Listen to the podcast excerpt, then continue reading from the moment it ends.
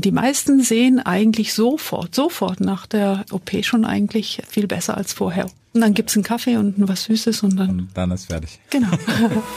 Voll Laser. Wer sehen will, muss hören.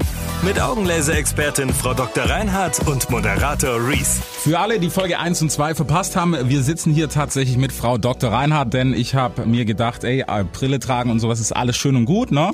Aber Augenlasern ist natürlich auch eine Sache, mit der man die Brille ganz schnell loswerden kann. Also falls ihr Folge 1 und 2 verpasst habt, dann habt ihr verpasst, wie es bei der Erstuntersuchung abläuft und auch so das Thema Nebenwirkungen. Und jetzt sitzen wir eigentlich original im OP-Raum mit Frau Dr. Reinhardt.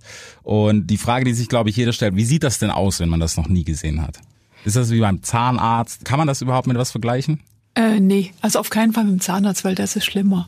ähm, äh, man hat dann zwei Laser mhm. oder drei und da ist eine Liege, wo man sich drauflegt und man ist natürlich nicht alleine, wir sind alle da, also es sind drei Leute zusätzlich zu einem selber und ähm, da legt man sich auf eine Liege und dann geht's schon gleich los. Narkose, vielleicht wird man da überhaupt irgendwie Nein. Lahmgelegt.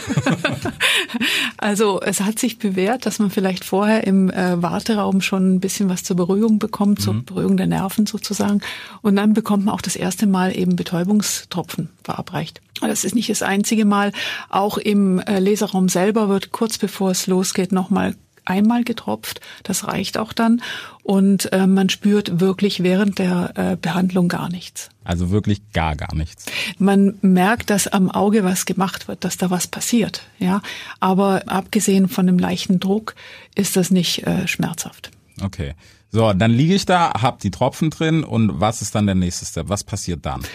Dann werden die Wimpern schön unter eine Folie geklebt, dass die äh, nicht stören. Okay. Und dann wird eine sogenannte Lidfeder eingesetzt, die das Auge offen hält, weil das ist auch oft eine Frage, die von den Patienten bei der Erstuntersuchung gestellt wird. Wie ist das überhaupt? Wie ich kann denn mein Auge ja gar nicht ja. so lange aufhalten? Da helfen wir dann schon nach. Wir setzen eine Lidfeder rein, die eben das Auge offen hält, weil das wäre ja fatal, mhm. wenn es anders wäre. Nee, das Auge muss offen bleiben und dann ähm, geht's auch schon los. Sind Sie im Raum, machen das oder sitzen Sie? Ja, selbstverständlich. Okay. Computer, wer weiß. Ne? Nein, ähm, nach den Vorbereitungen eben, äh, dann wird das Auge ähm, vielleicht noch mal kurz ähm, befeuchtet. Mhm. Und dann geht's auch los. Äh, dann kommt es darauf an, welche Methode man eben gewählt hat. Meistens macht man das mit dem Femtosekundenlaser, macht man. Ähm, also ich würde gerne erstmal wissen, was ein Femtosekundenlaser ist, vielleicht ganz kurz. Also man hat ja ähm, hauptsächlich 95 Prozent der äh, Behandlungen sind eigentlich äh, klassische Femtolasik oder Lasik. Ähm, Methoden, da braucht man zwei Laser. Der mhm. erste Laserschritt ist der Präparation eines Flaps, wie wir das sagen, eines kleinen, ähm, ein Zehntel Millimeter dicken Hornhautdeckelchens. Okay. Und das ist aber noch nicht die Korrektur der Fehlsichtigkeit. Das kommt in dem zweiten Schritt. Aber dieser erste Schritt, der ähm, beinhaltet eben, dass ein Femtosekundenlaser Kontakt andockt auf dem Auge. Mhm. Das ist nicht schmerzhaft, sage ich gleich vorneweg und äh, dauert, dauert auch nur sechs, acht Sekunden. Okay. Dann ist dieser Flap gemacht und dann geht's eben weiter mit der Korrektur der Fehlsichtigkeit. Das macht aber ein anderer Laser, das macht der sogenannte Excimer-Laser. Mhm. Und der fährt dann einfach über das Auge oder was macht er genau? Nein, der ähm, setzt ganz, ganz ähm, kleine Spots, Laserspots und die setzt da eben ein Spot ist weitestmöglich vom anderen Spot entfernt, um eben äh, das Gewebe nicht unnötig aufzuheizen.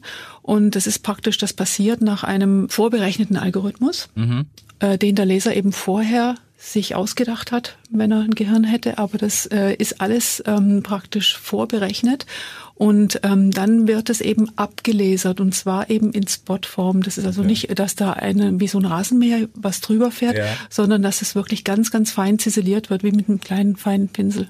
Nehme ich da irgendwas wahr von, wenn ich da jetzt liege? Mein Auge ist offen und äh, ich habe einen Laser im Auge, wortwörtlich? Nein, überhaupt nicht. Also bei dem ersten Schritt, bei dem Femtosekundenlaser, zumindest bei unserem, hört man gar nichts. Man sieht nichts, man hört nichts, man riecht nichts. Also das ist komplett eben ja unsichtbar für den Patienten mhm. selber, aber ich sag's dem Patienten dann immer und sag so, der Laser hat jetzt angefangen, bitte genauso bleiben, gleich vorbei und dann ist auch schon vorbei.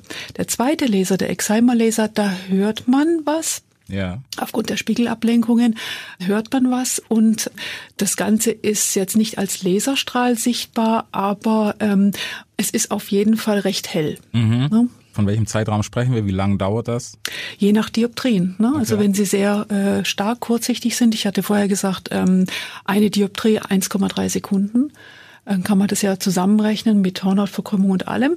Wenn es dann heißt, zum Beispiel zwölf Sekunden Laserzeit, ja. Dann fängt der Laser an und wir zählen auch runter. Ne? 12, 10, 8, 6. Und dann ist das Ding durch. Genau. Okay, also dann haben wir jetzt ja schon so ein bisschen was erfahren von zwei Lasermethoden. Ne? Es gibt aber noch eine weitere Methode und von allen drei Behandlungsmethoden erfahren wir natürlich noch viel, viel mehr, speziell in der nächsten Folge. Was ist denn jetzt der erste Schritt und das erste Feeling so nach dem Laser? Sozusagen ein Kreislaufproblem, wenn man sich von dem liegenden ähm, Zustand dann einfach sich wieder aufsetzt und plötzlich und das Lasern ist vorbei. Das ist auch, ja, das ähm, ist auch eine emotionale Sache. Da muss man erstmal kurz sitzen und sich darüber im Klaren werden, jetzt ist es vorbei. Und ähm, ja, aber dann ist eigentlich alles okay. Die meisten sagen, oh, ich sehe schon viel besser, mhm. auch wenn es noch ein bisschen milchig ist sofort nach der äh, Behandlung. Aber die meisten sehen eigentlich sofort, sofort nach der ähm, OP schon eigentlich äh, viel besser als vorher. Okay, und dann gibt's einen Kaffee und was Süßes und dann. Und dann ist fertig. Genau. also kann man es doch während der Mittagspause. Nee. Ähm, doch, theoretisch. Theoretisch, ja. ja. Wie ist es da gerade mit der Sehstärke? Wird die davor eingestellt oder wie funktioniert das dann, dass man genau aufs Optimum einfach wiederkommt? Man macht vorher viele, viele Messungen, so dass man also viele ähm, verschiedene, äh, ja halt an verschiedenen Tagen halt gemessen hat, mhm. so dass eben möglichst ähm, ein sehr objektiv ja, soweit man das sagen kann, eine Brillenbestimmung ist immer subjektiv, aber ähm, möglichst viele gleiche Untersuchungen hat. Ja. Das ist auch das, was eben dann in den Laser eingegeben wird. Mhm. Und man kann davon ausgehen, dass man nach dem Lasern äh, mindestens so gut sieht wie vorher mit Brille oder mit Kontaktlinsen. Also mindestens genauso gut. Ist es so, gerade so, wenn ich an mich denke, also ich habe auch Allergien, Heuschnupfen und sowas, Augenjucken ist, also meine Augen sind brutal empfindlich. Ist das nach dem Lasern dann auch so, dass man irgendwie so einen Juckreiz oder so hat? Äh, nein, äh, eigentlich nicht, weil ähm, sie bekommen Cortisontropfen. Das okay. ist ganz, ganz wichtig. Also ohne Cortison äh, kommt man nicht aus nach dem Augenlasern. Und äh, Cortison per se unterdrückt jeden Juckreiz. Mhm. Ja, das, äh, man hat also definitiv kein Problem mit Allergien, solange man Cortison tropft. Und man sollte auch hinterher vorsichtig sein. Die ersten drei Tage sollte man möglichst nicht am Auge reiben. Mhm. Die erste Woche generell gilt, dass man einfach ein bisschen vorsichtiger ist mit allem staubige Umgebungen meidet und solche Sachen. Aber im Prinzip kann man schon nach wenigen Tagen wieder alles machen. Gibt es sonst noch irgendwas, was man beachten muss? Freibad ist vielleicht auch nicht die beste Option danach direkt. Äh, nach einer Woche kann man das alles wieder machen, aber eine Woche sollte man sich wirklich Ruhe gönnen und vielleicht Kontaktsportarten wie Fußball oder sowas ähm, sollte man vielleicht vier Wochen meiden. Mhm. Ne? Nach der Smile vielleicht kann man schon wieder schneller ran, aber äh, nach einer klassischen ähm, Femtolasik nach einem Monat erst Kontaktsportarten. Okay, woran oder Tauchen. Woran liegt das? Also bei Kontaktsportarten, Tauchen und sowas kann ich mir alles noch erklären, aber beim, keine Ahnung, Fußball meinetwegen? Ja, man hat ganz schnell einen Ellbogen von einem ah. Mitspieler im, im Auge, also gerade auch. dann, wenn man es nicht brauchen kann. Ja.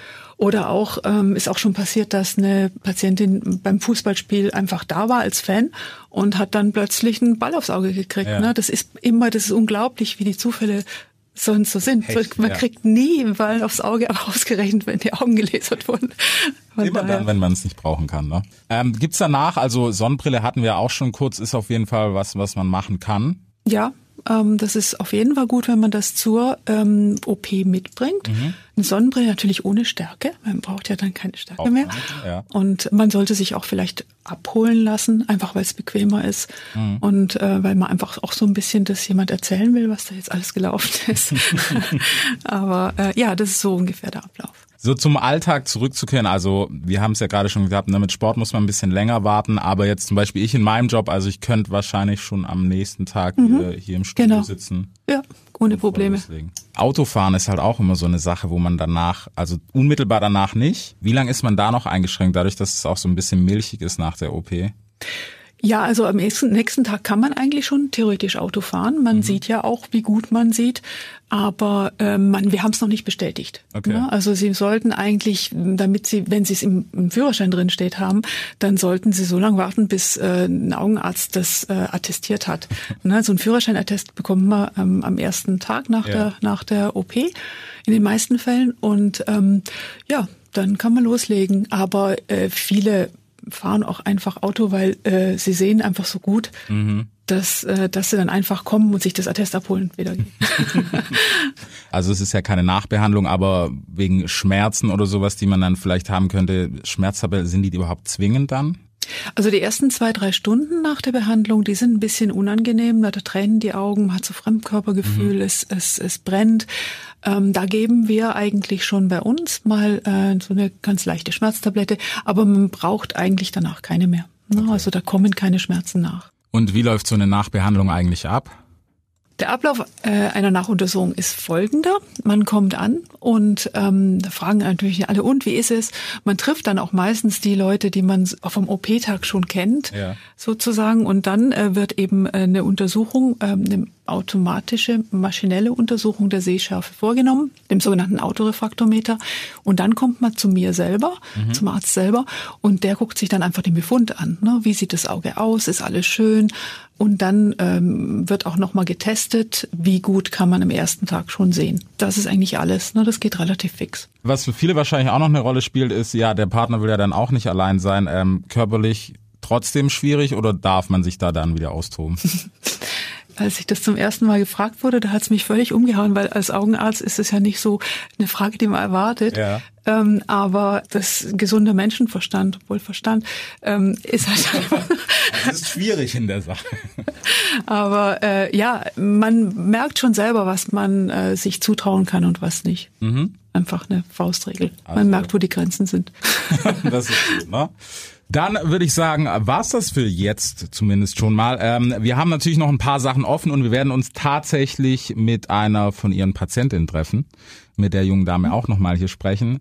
Und natürlich in der nächsten Folge auch ein Thema, was natürlich vor allem kommt, nämlich zum Beispiel die Kosten, wie man einen richtigen Arzt findet und auch die drei verschiedenen Techniken. Stimmt das? Ja, genau.